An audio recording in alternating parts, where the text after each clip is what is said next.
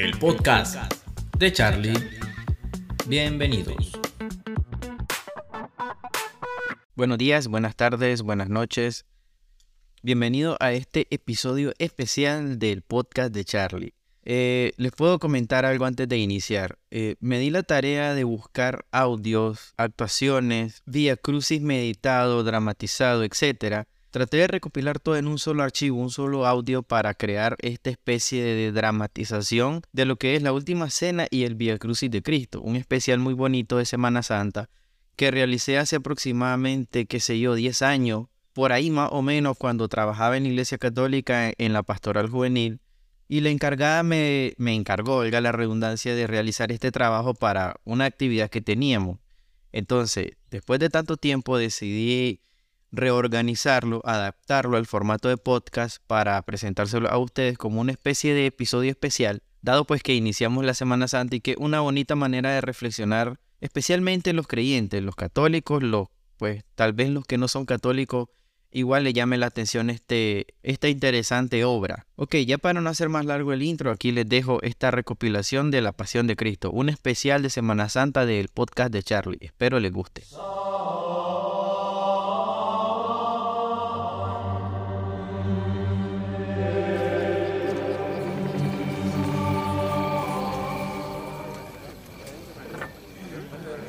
Amigos, He deseado comer esta Pascua con vosotros antes de padecer.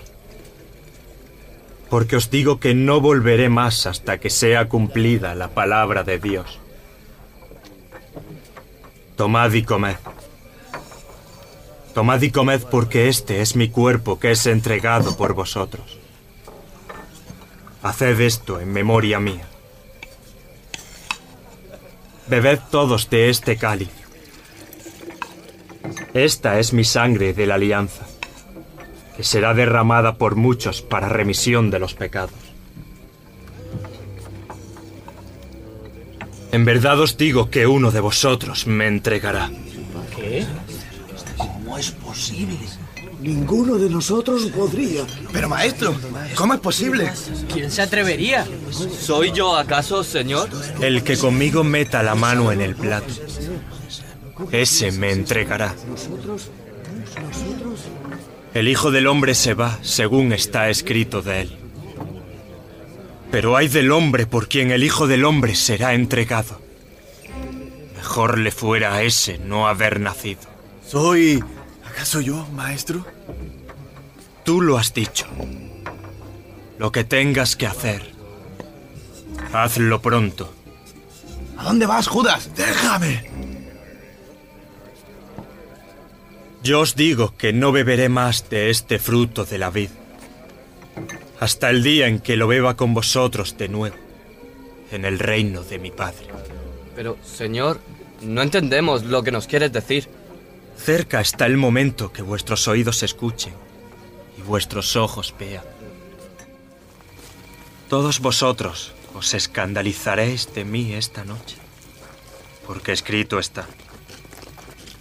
Heriré al pastor y se dispersarán las ovejas de la manada. Pero después de resucitado, os aguardaré en Galilea. Aunque todos se escandalicen de ti, yo jamás me escandalizaré.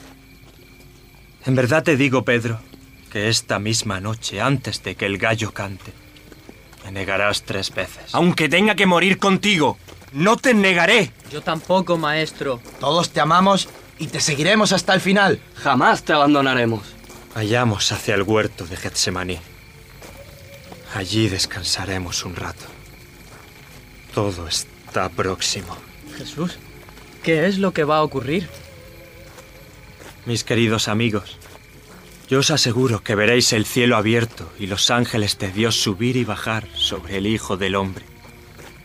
Como dijo Juan el Bautista, el hacha se ha desenterrado y la raíz podrida pronto será cortada. El cambio está próximo. Cargad con mi yugo y aprended de mí, que soy manso y humilde de corazón, y encontraréis vuestro descanso, porque mi yugo es llevadero y mi carga ligera. Hemos llegado. Sentaos aquí y orad para que no entréis en tentación. Pedro, Santiago, Juan, seguidme. En verdad os digo que siento temor y angustia. Triste está mi alma hasta la muerte. Permaneced aquí y velad. Yo me sentaré en aquel apartado libro.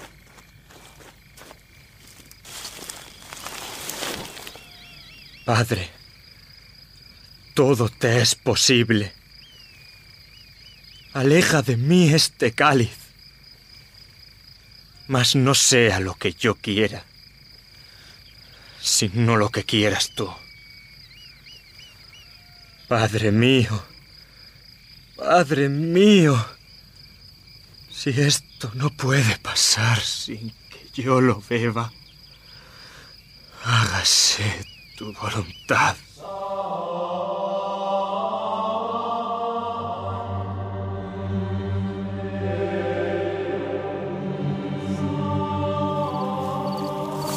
¿Qué hacéis? ¿Dormís?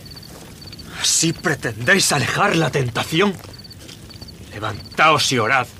Maestro, estamos cansados y la noche... Silencio, Pedro. Escuchad el rugido de la noche. David, parece que se aproxima alguien. ¿Pero qué pasa? No sé, pero levanta de una vez. Sí, sí. Son los soldados de Caifás. ¿Pero qué hacen aquí? No sé. Silencio. Se acerca la hora y el Hijo del Hombre va a ser entregado en manos de los pecadores. Levantaos, vamos. Ya llega el que va a entregar.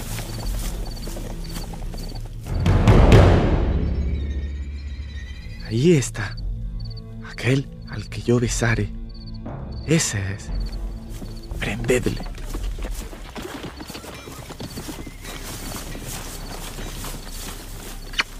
Salve, maestro. Judas, ¿con un beso entregas al Hijo del Hombre? ¿Tú te haces llamar Jesús de Nazaret?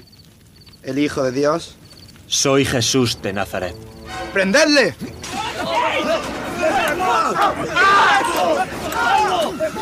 ¡Basta ya! Vuelve tu espada a su lugar. Pues quien toma la espada, a espada morirá. ¿O crees que no puedo rogar a mi padre, quien pondría a mi disposición en este instante más de doce legiones de ángeles? ¿Cómo van a cumplirse las escrituras porque así conviene que sea?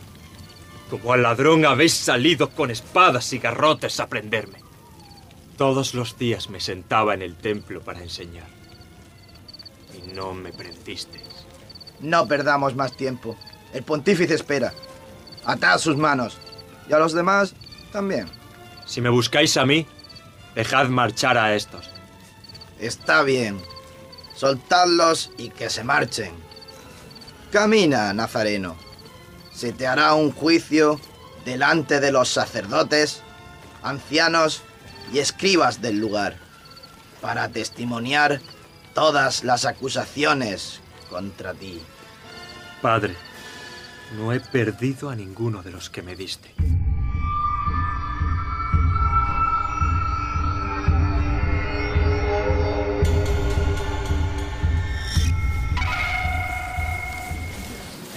Señor, aquí traemos al reo. Bien, llevadlo a la tribuna. Haced pasar al consejo y a los testigos. Que se levanten los que algo tengan que testificar contra Jesús de Nazaret. ¡Yo, yo, yo! Tal Jesús va levantando al pueblo diciendo ser el Mesías. Manifiesta que él y el Padre son uno.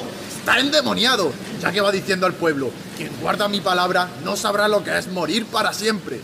Nosotros le hemos oído decir, yo destruiré este templo hecho por mano de hombre y en tres días levantaré otro que no será hecho por manos humanas. ¡De muerte! ¡Callad! ¡Callad! Entonces dime, Jesús de Nazaret, ¿eres tú el Mesías, hijo del bendito? Yo soy. Y veréis al Hijo del Hombre sentado a la diestra del poder. Y venir sobre las nubes del cielo. ¡Ha blasfemado! ¿Qué necesidad tenemos ya de testigos? Acabáis de oír la blasfemia. ¿Qué os parece? Cierto que tú eres de los suyos, pues tú mismo hablar te descubre. Yo lo he visto con él en el huerto, cuando fue apresado el impostor. No lo niegues más. Tú eres uno de los suyos. Yo no conozco a ese hombre. Dejadme en paz. No le conozco. No le conozco.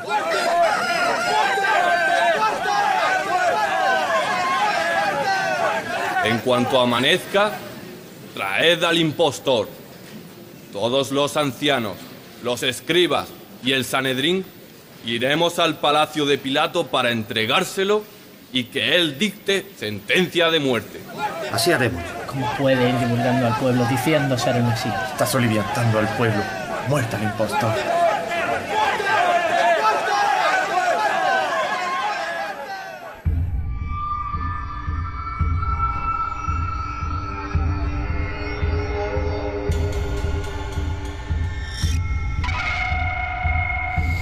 Mi señor, a las puertas del pretorio hay concentrada una gran muchedumbre y algunos ancianos y sacerdotes desean ser recibidos.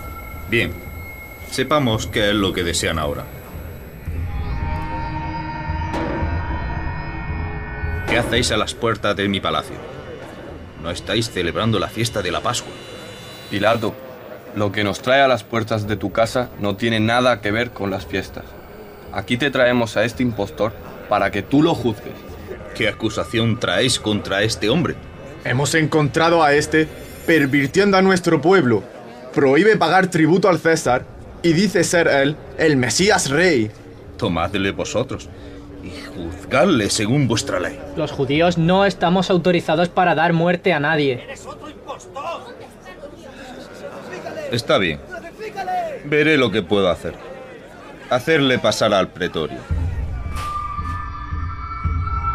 ¿Eres tú el rey de los judíos? ¿Por tu cuenta dices eso o te lo han dicho otros de mí? ¿Soy yo judío por ventura? Tu nación y los pontífices te han entregado a mí. ¿Qué has hecho? Mi reino no es de este mundo. Si de este mundo fuera mi reino, mi guardia habría luchado para que no fuese entregado a los judíos. Pero mi reino no es de aquí. Luego tú eres rey. Tú lo dices. Soy rey. Yo para esto he nacido. Y para esto he venido al mundo. Para dar testimonio de la verdad.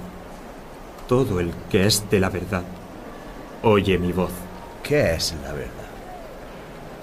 Tendrás que volver con los tuyos.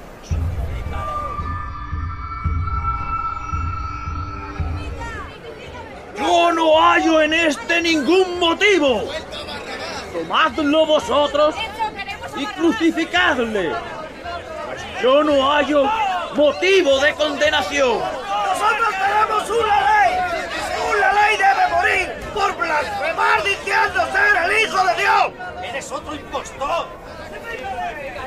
¿A mí no me respondes? ¿No sabes que tengo poder para salvarte y poder para crucificarte? No tendrías ningún poder sobre mí si no te hubiera sido dado de lo alto. Por esto los que me han entregado a ti tienen mayor pecado. Si sueltas a ese, no eres amigo del César. Todo el que se hace rey va contra el César.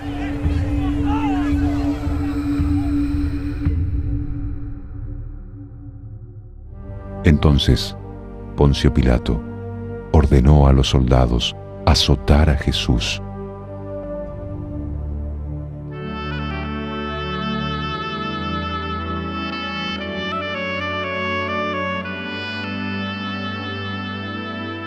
Lo desnudaron y comenzaron a azotarlo. Jesús, mientras tanto, no pedía ni súplica ni misericordia. Ni siquiera se escuchaba ningún gemido de dolor. Luego, los soldados pusieron sobre sus hombros un manto romano color púrpura, como usaban los reyes. Trenzaron una corona de espinas de una planta seca del desierto que se usaba para encender fuego la clavaron sobre su cabeza y comenzaron a burlarse de él. Se arrodillaban para rendirle homenaje y giraban a su alrededor picándolo con las puntas de sus lanzas diciéndole, Salud, Rey de los judíos.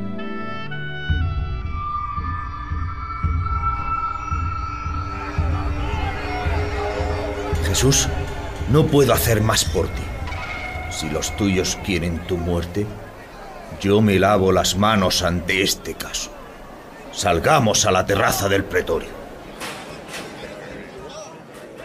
Escuchad todos. Es costumbre entre vosotros que por Pascua ponga un culpado en libertad. Yo os pregunto, ¿queréis que suelte al rey de los judíos? ¿Barrabás? Ahí tenéis a vuestro rey. ¿A vuestro rey voy a crucificar? Nosotros no tenemos más rey que el César. Está bien. Yo soy inocente de esta sangre. Vosotros veáis.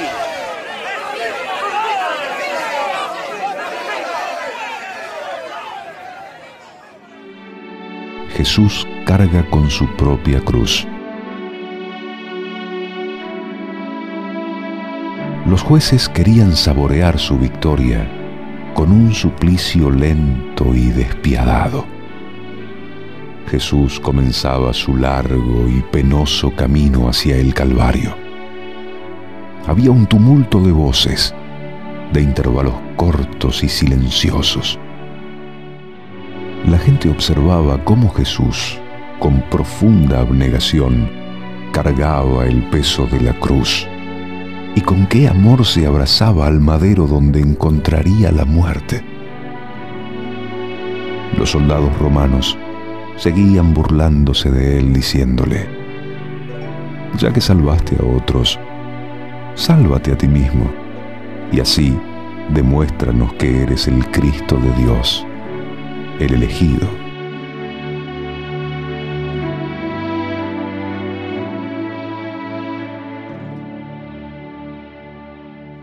Jesús cae por primera vez. La cruz hiere y destroza con su peso los hombros de Jesús. El tumulto de gente se había agigantado. La muchedumbre estaba enfurecida. El cansancio, la agonía de Getsemaní, el sufrimiento por la flagelación de los soldados, lo había debilitado. Jesús siente que se le están acabando sus fuerzas. El cuerpo extenuado se tambalea bajo la cruz y cae al suelo, agotado. Los soldados se acercan a él y sin prestarle ninguna ayuda para levantarse, le pegan sin compasión. Jesús, en una profunda resignación, reúne todas sus fuerzas y se levanta otra vez para seguir su camino.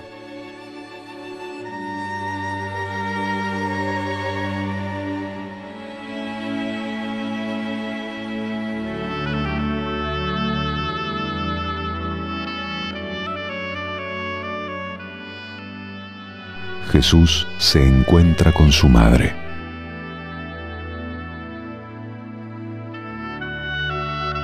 Apenas se levanta de su primera caída, Jesús se encuentra con su madre. Con inmenso amor, María mira a Jesús y Jesús mira a su madre.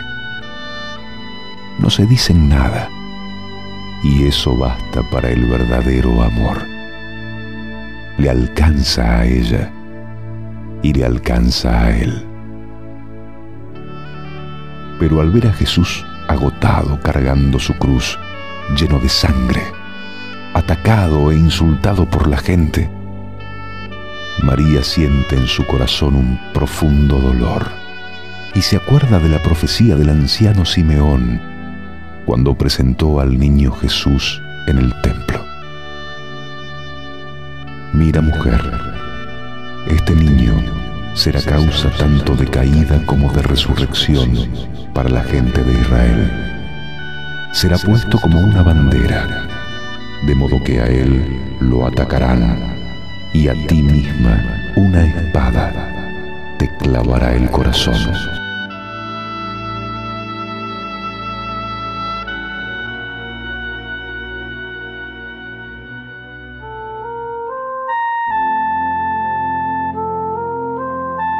Jesús está extenuado. Su paso se hace cada vez más y más torpe. Los soldados tienen prisa por llegar al Calvario, el final del camino. Cuando salen de la ciudad por la puerta judiciaria, observan a un labrador que regresaba de las afueras, llamado Simón de Sirene. Los soldados lo toman de entre la multitud y lo fuerzan a que lleve la cruz junto a Jesús.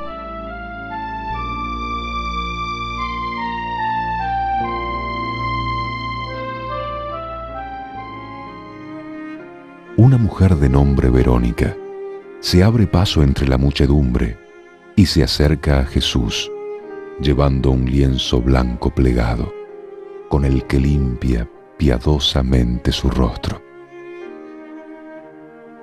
Cuando los soldados la apartan de él, observa el lienzo que tiene en sus manos. El sudor y la sangre del rostro de Jesús queda grabado en tres partes de ese velo. Sorprendida lo levanta y lo muestra a la multitud.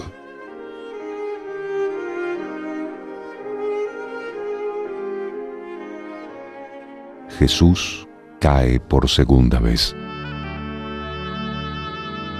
Ya fuera de la muralla, el cuerpo de Jesús vuelve a abatirse a causa del cansancio. Jesús cae nuevamente con la cruz entre el griterío de la muchedumbre y los empujones de los soldados que lo obligan a levantarse golpeándolo con incesantes azotes. Junto a él seguía Simón de Sirene, ayudándolo a llevar el madero.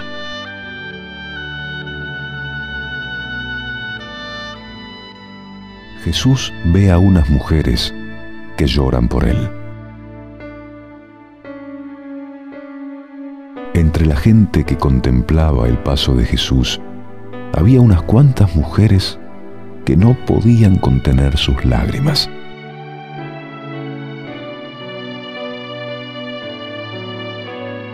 Hijas de Jerusalén, no lloren por mí. Lloren más bien por ustedes mismas y por sus hijos. Porque va a llegar el día en que se dirá, felices las madres sin hijos, felices las mujeres que no dieron a luz ni amamantaron. Porque si así tratan al árbol verde, ¿qué harán con el seco?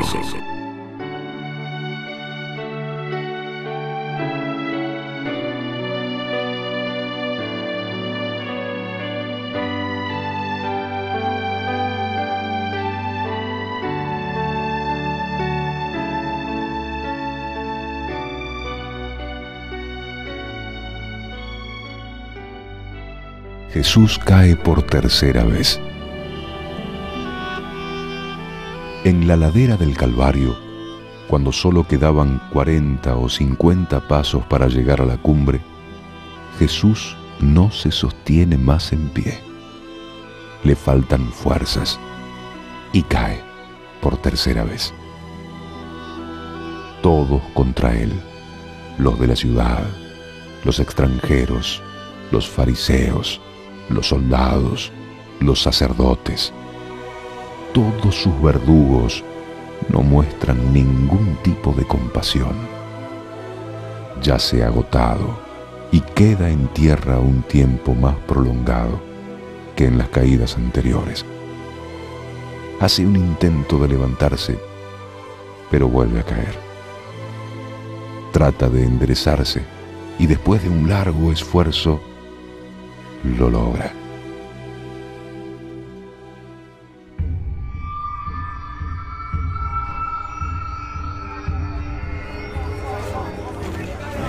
Con el tumulto, llegamos al monte llamado Gólgota. Allí, enclavaron la cruz en medio de otras dos cruces. En lo alto de la cruz, los soldados clavaron un letrero por orden de Pilato. Atended todos. Callad. Roma hace cumplir sus condenas con la crucifixión. Hoy vuestro rey morirá a petición vuestra. Pilato, el gobernador de Judea, manda a escribir la siguiente leyenda. Jesús Nazareno, rey de los judíos. Cúmplase la condena.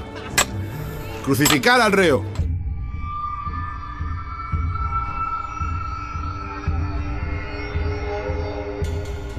Padre, perdónalos porque no saben lo que hacen. Esto es para mí. No, para mí. Eh, ¿Por qué iba a tener que ser para Los ti? soldados que lo clavaron tomaron los vestidos de Jesús e hicieron cuatro partes. Y la túnica se la jugaron a la suerte. El resto de curiosos que ahí estaban lo injuriaban. ¡Sálvate bajando de la cruz! ¡Así mismo no puede salvarse! ¡El Mesías, el rey de Israel! Baja ahora de la cruz para que lo veamos y creamos. Llegó el mediodía y la oscuridad cubrió toda la tierra hasta la hora nona. La muerte nos cubrió. Mójale los labios con esa esponja. En ese jarro hay vinagre. Dale un poco. Ya verá cómo se le quita la sed.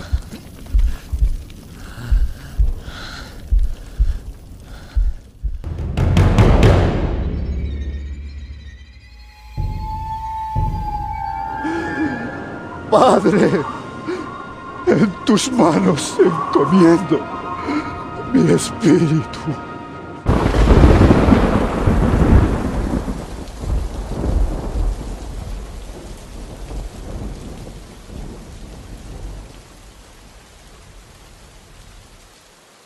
Un silencio amargo cubrió todo el Calvario.